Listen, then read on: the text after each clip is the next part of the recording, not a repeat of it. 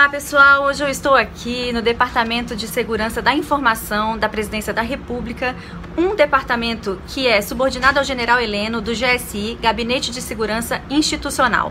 Eu vou conversar com o General de Brigada Oliveira Freitas, que é formado em análise de sistemas pela Universidade de Brasília e é o diretor do Departamento de Segurança da Informação. É, e eu vou conversar também com o Coronel Arthur Pereira Sabá, que é especialista em segurança da informação e assessor aqui do Departamento de Segurança da Informação. Boa tarde, diretor. Boa tarde, coronel. Eu queria conversar essa tarde com vocês para todo mundo conhecer um pouco do Departamento de Segurança da Informação, saber o que, que vocês fazem. Então, minha primeira pergunta vai para o general é, que eu gostaria que ele nos contasse o que, que é o DSI, o que, que ele faz e qual a importância do departamento. Boa tarde, Thaís. Boa tarde, pessoal. Bem, o Departamento de Segurança da Informação é um órgão diretamente subordinado ao General Heleno, ao Gabinete de Segurança Institucional, e tem três órgãos subordinados, três coordenações gerais.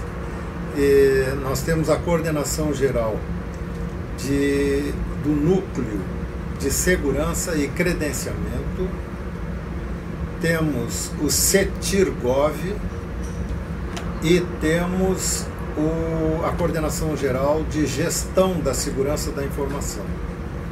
O núcleo de segurança e credenciamento, é, ele trata de habilitar órgãos e credenciar pessoas para tratar com documentação classificada. Então, são documentos eh, reservados, documentos secretos, documentos ultra secretos, e cada órgão deve ter um posto de controle da circulação desses documentos. E nesses postos que cada órgão da administração federal deve possuir, trabalham pessoas que devem ter uma habilitação para tratar com documentos até aquele tal grau de, é, de sigilo considerado. Ah, o outro órgão que eu citei, subordinado ao departamento, é a coordenação geral chamada Centro de Tratamento de Incidentes de Rede, é o CETIRGOV. Então, o CETIRGOV possui computadores, técnicos altamente qualificados, que monitoram as redes abertas do governo. É, nesse trabalho, eles coordenam a ação dos diversos órgãos de TI de cada órgão da administração federal. Então é assim: um determinado ministério tem uma equipe de tratamento de dados dentro do setor de tecnologia da informação. Essa equipe é encarregada da segurança das redes daquele ministério. Assim é também nas empresas do governo. Essas equipes todas participam de uma rede que é coordenada por esse nosso centro de tratamento. É, nós temos no Brasil 240 postos nessa rede. Então, quando há um ataque é, de um ataque cibernético, pode ser um hacker, por exemplo, ataca uma determinada rede, aquela equipe daquele órgão que foi atacado vai sanar o problema, vai se defender. E imediatamente a nossa rede toda é informada. Todos esses postos recebem essa informação por meio do nosso centro aqui. Além desses, desses 240 postos, eles se ligam também com 72 países. Quando há um ataque num determinado ponto da rede, toda essa rede fica sabendo. Toda essa rede é alertada e toda essa rede é, recebe recomendações de como enfrentar o problema se por acaso ele se aparecer no outro, no outro ponto. Entendi. E isso quer dizer, esses ataques são hackers que querem invadir esse tipo de Exatamente. ataque? é? Exatamente. É. Então, e, e- e o que, e hoje, o Brasil tem segurança cibernética? Os dados estão protegidos, general? Estão porque cada órgão, em cada órgão há redes, muitas redes de informações. E cada órgão tem a sua equipe de tratamento de dados, de busca e tratamento de incidentes. E cada órgão participa dessa rede que é coordenada pelo nosso centro. Então, dos milhares de ataques que toda essa rede sofre, pouquíssimos causam algum mal. É, realmente a gente não tem notícia. Exatamente, pouquíssimos, porque ah, existe realmente essa segurança. né? São camadas de proteção. DSI também atua na questão da, da lei de acesso à informação. Uma parte da sua equipe trata desse assunto, né? Como é que isso funciona? As pessoas às vezes tendem a achar que a lei de acesso à informação, a LAI, não funciona, mas ela funciona, né, general? Funciona, é, é a legislação que está em vigor, é? foi discutida exaustivamente no Congresso, é? foi, a lei foi promulgada, está em vigor, e quando se recebe um pedido, esse pedido é estudado e é produzido um parecer. Ah, acontece que é necessário que as pessoas, eh, principalmente os interessados em alguma informação, conheçam a lei. Estudem a lei e aí façam o pedido, para não serem frustradas. Porque se o pedido implicar é, em, por exemplo, segurança do Estado brasileiro, segurança do presidente da República, segurança do vice-presidente da República, então se implicar em segurança de autoridades ou na segurança do Estado, a informação provavelmente será negada. Mas isso é qualquer pedido é estudado por aquele núcleo de segurança e credenciamento ao qual eu me referi há pouco e é produzido um parecer. Sim. O GSI e o DSI costumam fazer treinamento, oficinas. Para que, que servem esses treinamentos e essas oficinas e para quem são destinados? É, as oficinas que têm sido é, realizadas pelo DSI é, são oficinas do Núcleo de Segurança e Credenciamento sobre a informação classificada. Houve três no ano passado e são destinadas a funcionários, a servidores do Serviço Público Federal. É, se abrem vagas também para outras pessoas, é, dependendo do número de servidores da administração pública que solicitarem. Isso é administrado pela ENAP, né?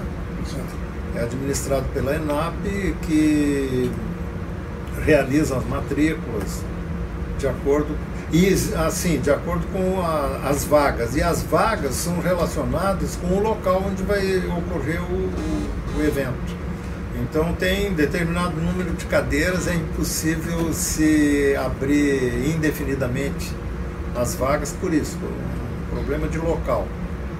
Ah, nós fizemos um primeiro evento sobre esse assunto no ano passado é, ficou muita gente que não conseguiu participar, então fizemos uma segunda oficina e ainda assim muita gente ficou sem matrícula e nós tivemos que fazer uma terceira. Foi assim. Tá sucesso. É, entre as- as- os projetos para 2020, o, o senhor citou que as- algumas atividades do DSI. A questão do, da implementação do 5G e de um PL que, os- que vocês estão articulando com o Ministério da Educação. É, pode falar um pouquinho disso pra gente, por favor, general? Pois não. Isso é um assunto vastíssimo, mas vou procurar ser bem breve. Ah, sobre o 5G, coube ao nosso departamento de segurança da informação e, portanto, que trata de segurança cibernética, coube estabelecer requisitos mínimos de segurança cibernética para a rede 5G. É, e apenas isso. Então, o nosso departamento se reuniu por cinco vezes com técnicos da Anatel, do MCTIC, do, do CPESC da BIM, do Ministério da Defesa, é, do Ministério das Relações Exteriores e é, se discutiu esses requisitos mínimos de segurança isso foi remetido para o Ministério das Comunicações, para o MCTIC, e ele vai utilizar esses requisitos nas regras para o leilão. Então a nossa participação foi essa. Ah, tá. Mas vocês o continuam GS... Eh, eh, participando das, das reuniões pra, por algum motivo ou não? Não mais? Nós continuamos participando porque vez por outra aparece alguma dúvida quanto à nossa parte, essa uhum. parte técnica. Mas as reuniões agora são pra, para tratar de como a, as redes 5G poderão impactar nos diversos órgãos da administração pública federal. Então, cada um está trazendo as suas ideias, as suas problemáticas e isso aí vem sendo debatido e tal para poder assessorar bem o nosso presidente. Vocês têm a, Quanto... miss, a missão do, do é, é, comunicar para educar, né? Conta para nós isso. Sim. É, nós, nós adotamos como lema do departamento comunicar para educar. Por quê? Ah, nós temos verificado que os órgãos, tanto internacionais quanto nacionais, que verificam o nosso grau de segurança cibernética, dão conta de que a nossa maior deficiência neste assunto é cultural é de educação. Por quê?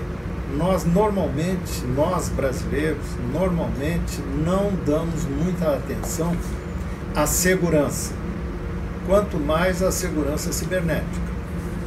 Então nós manipulamos é, diversos tipos de equipamento, é, desde um celular, um tablet, até um computador mesmo, normalmente sem muita preocupação com a segurança. É, é uma falta de cuidado com a senha, é uma falta de cuidado naquilo que nós vamos clicar. Né?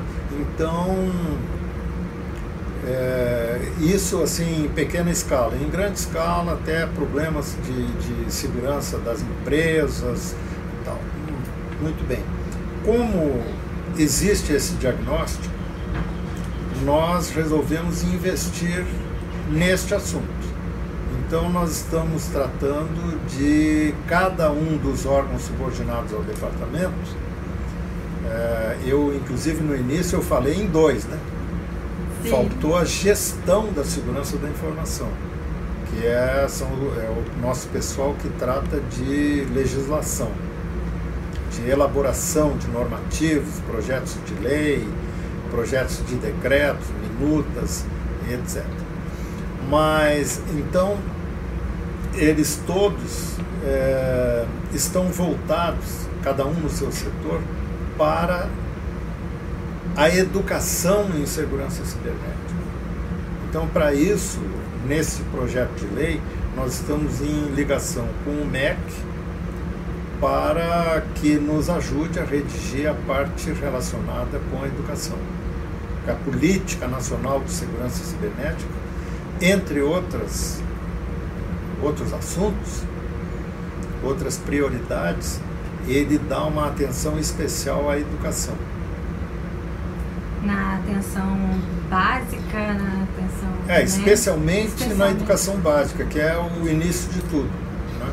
A, a criança, desde tenra idade, já, já vem é, operando equipamentos como tablet, como celular, e precisam ter, correm grandes riscos, grandes riscos, e na rede, né? e precisam conhecer e absorver, internalizar, sensibilizar-se para a questão da segurança. Vamos falar um pouquinho da questão internacional, general. É, você falou que o, o senhor falou que o DSI vai, vai, vai propor é, alguns, algumas ações com, e memorandos, atos internacionais. Fala um pouquinho para nós. Sim, nós estamos propondo inicialmente a cada um dos países que formam o BRICS uh, atos internacionais de cooperação conosco na área cibernética, no universo cibernético. E também pretendemos propor a mais uns 10 países, aproximadamente, 10 países, 10, 12 países, é, propor atos internacionais também para assinarem conosco. É na área, numa área bem, bem ampla de cooperação, é, incluindo aí educação, incluindo é, troca de informações sobre incidentes cibernéticos, troca de tratamento de documentos sigilosos, então, diversos assuntos é, são memorandos bem é, amplos, tipo guarda-chuva, que nos permitirão nos aproximar de todos. Porque o Brasil acredita que deve se ligar, deve trocar informações com todos os países, não só os ocidentais, como os orientais também, de norte a sul. Todos são interessantes para nós, todos são importantes, e o universo cibernético é um só. Quer se queira, quer não, todos participam desse universo e ele não tem fronteiras, não tem raça, não tem cor, não tem ideologia, o universo cibernético é um só. Então, acreditando nisso, nós queremos nos ligar e nos relacionar bem com todo mundo. Então, e por ocasião dos, quatro, dos, dos 400 dias de governo, o presidente Bolsonaro assinou um decreto implementando a Estratégia Nacional de Segurança Cibernética, a e-Cyber. O que é que, que é essa estratégia e o que, que ela significa? Uma das pessoas que mais se dedicou a elaborar essa estratégia foi o Coronel Sabá. Então eu peço que o Coronel Sabá fale sobre isso. Obrigado, General. Olá, Thaís. Olá, pessoal. É, a Estratégia Nacional de Segurança Cibernética, que foi aprovada pelo decreto 10.222, de 5 de fevereiro agora, de 2020, ele possui o objetivo principal de apresentar para a sociedade brasileira os rumos que o governo federal considera essenciais para fortalecer a sociedade, as suas instituições públicas e privadas, enfim, fortalecer o país para o uso seguro e é, resiliente e confiável, responsável do espaço cibernético. É, então nós sabemos que é, hoje existe uma grande tendência de uma forte é, digitalização de todas as atividades é, públicas e privadas então é importante que a sociedade brasileira esteja preparada como um todo para esse cenário. É, ela nasceu da necessidade do país de modificar com a maior brevidade urgência possível é, um cenário difícil, caracterizado por é, uma série de, de crimes cibernéticos crescentes, ameaças crescentes no espaço cibernético, é, ações ainda não perfeitamente alinhadas, tanto do setor, entre o setor público o setor privado e a academia. Então, era preciso alinhar esses esforços. E a estratégia é um grande passo nessa direção. A gente sabe que a estratégia abriu uma consulta pública. É, como é que foi isso, Coronel? Explica para nós um pouquinho. Como é que surgiu? Quem, quem contribuiu? Enfim, conta um pouquinho. Sim, a consulta pública ela foi uma iniciativa do GSI exatamente é, para que pudéssemos ouvir a sociedade. Porque por mais que a estratégia tivesse sido elaborada por um grupo, é, por três grupos, na verdade, composto por 40 representantes de setor público, setor privado, infraestruturas críticas nacionais, academia, pessoas de notório saber né, especialistas na área, mas era muito importante ouvir a sociedade como um todo, dar essa oportunidade. E a consulta pública serviu-se a esse fim. Então, foi colocado por 20, 22 dias em consulta pública, nós recebemos 167, 167 contribuições de é, empresas privadas, de outros órgãos públicos, dos outros poderes da União, além do Executivo. Nós recebemos também consultas de organizações não governamentais, nós recebemos contribuições de embaixadas e tudo isso é, de pessoas também, de, das embaixadas, de representantes e foram 167 contribuições. Dessas 167, 90 foram acatadas, incorporadas ao texto original para formar aquele texto final. Né? Então foi um trabalho bastante profícuo e promissor. Né? Acredito que ela reflete bem o que a nossa sociedade precisa em segurança cibernética. Então, o decreto prevê que os órgãos e entidades da administração pública federal façam gestões que possibilitem a implementação dessa estratégia. É, coronel, quais são essas ações? É, para falar das ações, eu gostaria inclusive de me dar ao luxo de ler, né? É, claro. porque para que não possa cometer o erro, o pecado né, de esquecer algum termo, porque elas são muito importantes. As ações estratégicas, a, a própria estratégia de segurança cibernética, a estratégia nacional, a ESIBER, ela se consubstancia, ela se materializa nessas 10 ações estratégicas. E elas são as ações estratégicas. Então, a primeira é fortalecer as ações de governança cibernética a segunda ação estabelecer um modelo centralizado de governança no âmbito nacional. Que existem muitas iniciativas, mas elas estão esparsas. As iniciativas são boas, mas estão muito segregadas. Um modelo centralizado, como tem, outros países têm adotado, seria muito bom para o nosso país também. A terceira ação, promover um ambiente participativo, colaborativo, confiável e seguro entre o setor público, o setor privado e a sociedade. A quarta ação seria elevar o nível de proteção do governo, uma vez que o próprio governo, ele por meio de plataformas web, ele, ele fornece muitos serviços, ele presta muitos serviços ao cidadão, à população como um todo. A quinta ação estratégica seria elevar o nível de proteção das infraestruturas críticas nacionais, porque elas são responsáveis pela prestação de, dos serviços essenciais à nossa população. Então elas têm que ser protegidas. A sexta ação estratégica é aprimorar o arcabouço legal sobre segurança cibernética. Ou seja, nós vamos fazer um, um, um, levantamento, já fizemos esse levantamento e vamos paulatinamente aprimorando esse arcabouço com a ajuda da sociedade. A sétima ação, incentivar a concepção de soluções inovadoras em segurança cibernética, por meio da pesquisa e desenvolvimento, incentivo à pesquisa e desenvolvimento a oitava, ampliar a cooperação internacional do Brasil em segurança cibernética. Isso vai colocar o país em alinhamento com os países que já estudaram esse tema e já possuem uma estrutura mais robusta. O Brasil não está atrasado em segurança cibernética como muitos pensam. Não estamos atrasados. Nós, nós só vamos agora, a partir da estratégia, nós vamos nos colocar no mesmo patamar desses países que já trilharam esse caminho. A nona ação estratégica é ampliar a parceria em segurança cibernética entre o setor público, privado, academia e sociedade. Isso aí por meio de convênios, de consórcios, para que nós possamos trabalhar em conjunto e estar em perfeito alinhamento.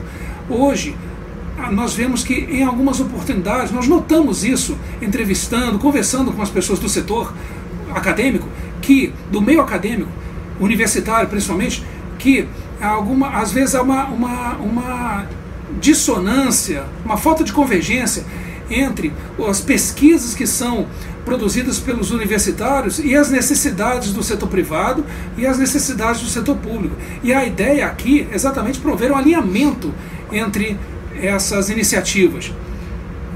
E a última ação estratégica, a décima, é elevar o nível de maturidade da sociedade em segurança cibernética, é o que o general abordou né, de forma bastante clara, que é exatamente trabalhar em cima da educação, com foco na educação básica, sem, sem esquecer os outros níveis.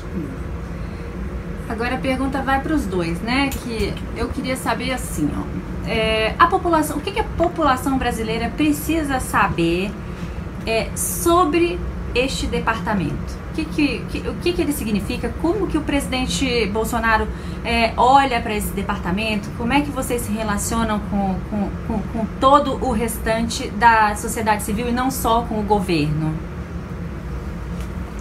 Bom, nosso departamento tem uma importância é, diretamente proporcional ao assunto que aqui é tratado, quer dizer, segurança da informação.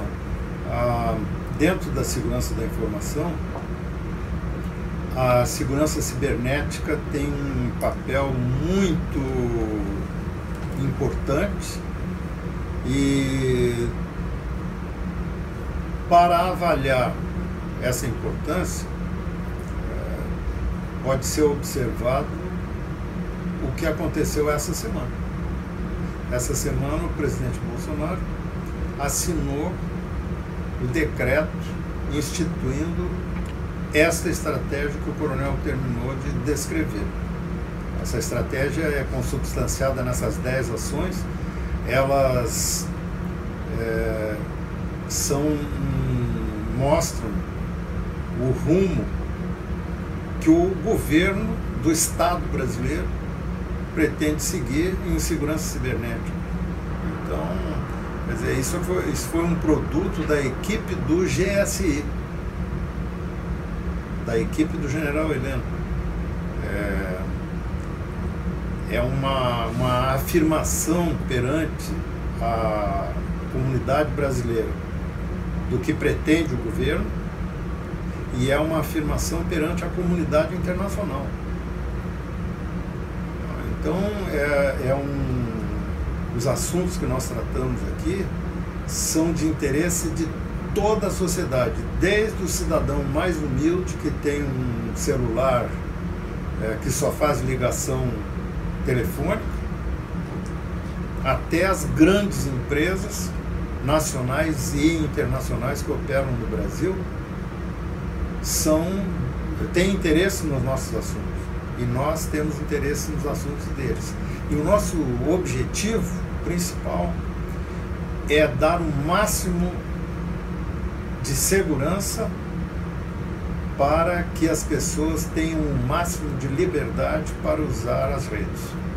O senhor comentou comigo agora há pouco sobre duas coisas. Um, que é, vocês trabalham para coordenar as redes e não fazer como China e Rússia, que é, é trancar a liberdade das pessoas na internet.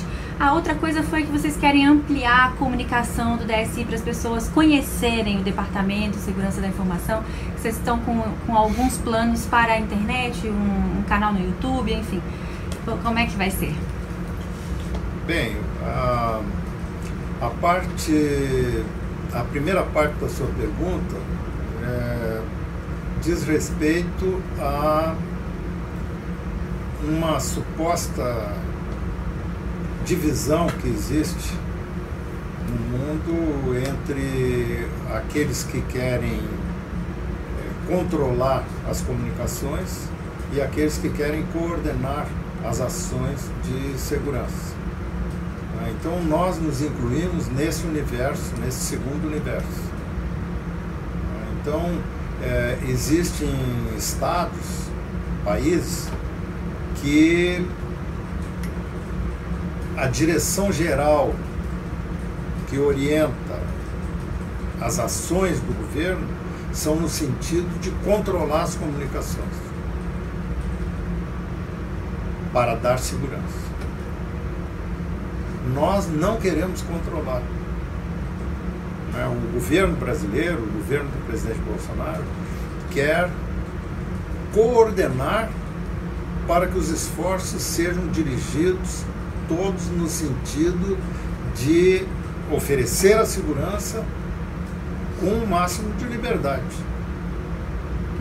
Então nós não queremos controlar, é, não queremos é, amarrar ninguém, cercear nenhuma liberdade, mas que as pessoas se conscientizem, que as pessoas tenham a sensibilidade suficiente, e isso precisa ser estimulado, é, para que elas possam ter a liberdade com segurança.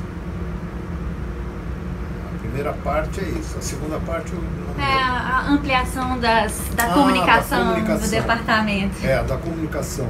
Não, a comunicação é justamente para, é, no sentido de sensibilizar e conscientizar as pessoas para a segurança da informação, a segurança cibernética. É essa nossa. Todas as nossas palestras, aqui mesmo, estou conversando com você, para nós, do nosso ponto de vista, é uma ação de conscientização daquele assunto que nós tratamos. Conscientização sobre aquele assunto. Aquele assunto é importante também para você não é importante para mim, é importante para a sociedade, é importante para a criança que opera no celular, é importante para a empresa, é importante para o órgão do governo que está é, manipulando informações, é, trocando informações com outro país, Sim. entre as famílias. Então isso é. é o pessoal acha que o WhatsApp não envolve segurança. Envolve segurança também, Evidentemente né? envolve evidente. Qualquer acesso à rede, em especial à internet, qualquer acesso precisa ter segurança. Precisa considerar o aspecto da segurança. Qualquer um. Sabá, faz favor.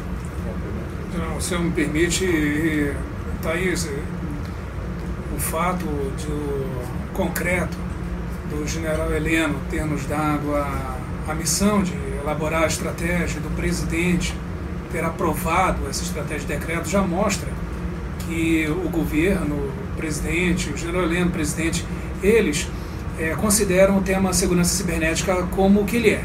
É o tema estratégico para o país e de extrema seriedade e deve ser tratado como tal, e eles vêm tratando como tal. Eu acredito que a partir de agora a estrada está pavimentada para conquistas maiores para a sociedade brasileira em tema tão relevante para todos. Então, para a gente finalizar, alguma consideração final, alguns, alguma sugestão para os nossos é, internautas sobre segurança, para assistir, ler, acessar o site da, da, do DSI, como é que alguma coisa? É, é, é muito importante que porque nós temos Todas essas informações nós temos no, no sítio eletrônico do GSI e no sítio eletrônico também do Departamento de Segurança da Informação.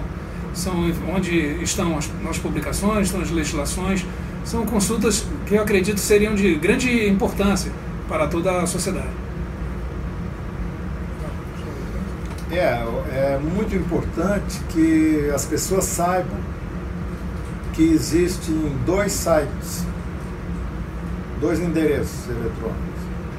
Um, um é o do departamento, que eu peço para a Thaís depois colocar. Eu vou disponibilizar para todo mundo. É, e esse é bem geral, mas trata desses assuntos todos que nós conversamos aqui.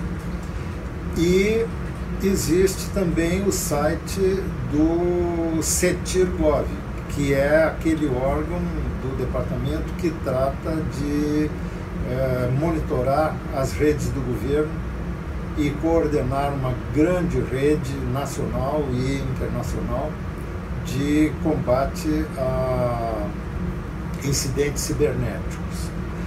É, bom, finalmente eu queria informar que nós estamos trabalhando é, muito seriamente no, na elaboração de um projeto de lei para é, que seja encaminhado para o Congresso, evidentemente, para que tenha uma ampla discussão é, que pretende instituir uma política nacional de segurança cibernética.